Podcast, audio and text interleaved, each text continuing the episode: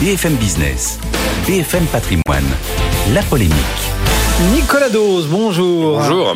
Impôts, pouvoir d'achat, qu'est-ce qui change en 2023 Et sur les impôts, la taxe d'habitation est bel et bien terminée en 2023. Elle n'est conservée que pour la résidence secondaire, mais la résidence principale, c'est fini.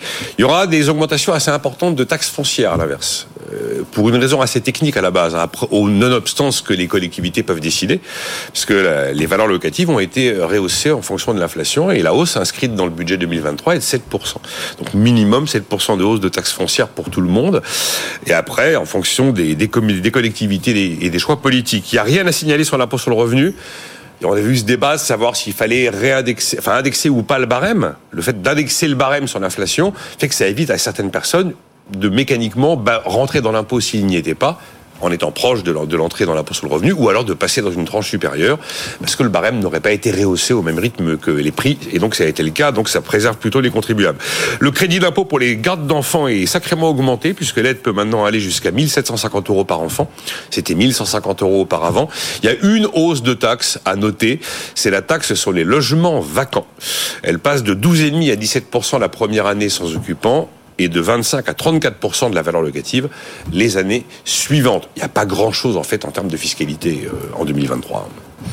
Ça, ce sont donc les nouveautés fiscales. Si on élargit au pouvoir d'achat, à quoi va ressembler l'année qui vient? Ben Clairement, 2023 est moins douce que 2022. C'est assez contre-intuitif, mais l'INSEE a constaté que le pouvoir d'achat était pratiquement, pratiquement intégralement sauvé par les mesures du gouvernement en 2022. Là-haut, le, recul en moyenne est de 0,1%. Après, l'INSEE a aussi fait des travaux décile par décile pour sortir de cette moyenne qui n'est la réalité de personne et essayer de voir vraiment qui a été le plus aidé et qui a le plus profité des mesures mises en place par le gouvernement. On voit d'ailleurs que cette année, tous les dispositifs mis en place sont cette fois-ci ciblés sur les plus modestes, qu'il s'agisse du chèque énergie, qu'il s'agisse du chèque bois, qu'il s'agisse du chèque fuel et du nouveau chèque carburant puisque voilà, l'une des nouveautés 2023, c'est que la ristourne de 10 centimes par litre s'arrête. Elle est, elle est terminée depuis hier. Et donc, il y a un nouveau chèque de 100 euros pour les travailleurs qui roulent beaucoup qui a été mis en place, mais qui est sous condition de ressources, 10 millions à peu près de bénéficiaires, qui pour le toucher doivent se faire connaître sur le site des impôts. C'est pas automatique.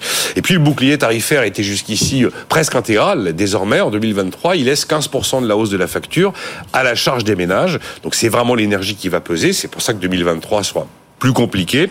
Après, vous avez les salariés qui, pour beaucoup, ont bénéficié d'augmentation, mais généralement, en moyenne, on est en dessous de l'inflation. Bon, à côté de ça, la prime de partage de la valeur ajoutée, qu'on a, de, la valeur qu'on a appelée prime Macron, ou encore les tickets resto, les primes de transport, tout ça a été revu à la hausse. Je termine avec deux catégories de Français protégés pour l'instant de l'inflation. C'est les salariés au SMIC. Le SMIC, là, a pris 1,8% hier. Il est passé à 1353 euros net par mois pour un temps plein à 35 heures. Et sur un an, le SMIC augmente plus que le niveau des prix.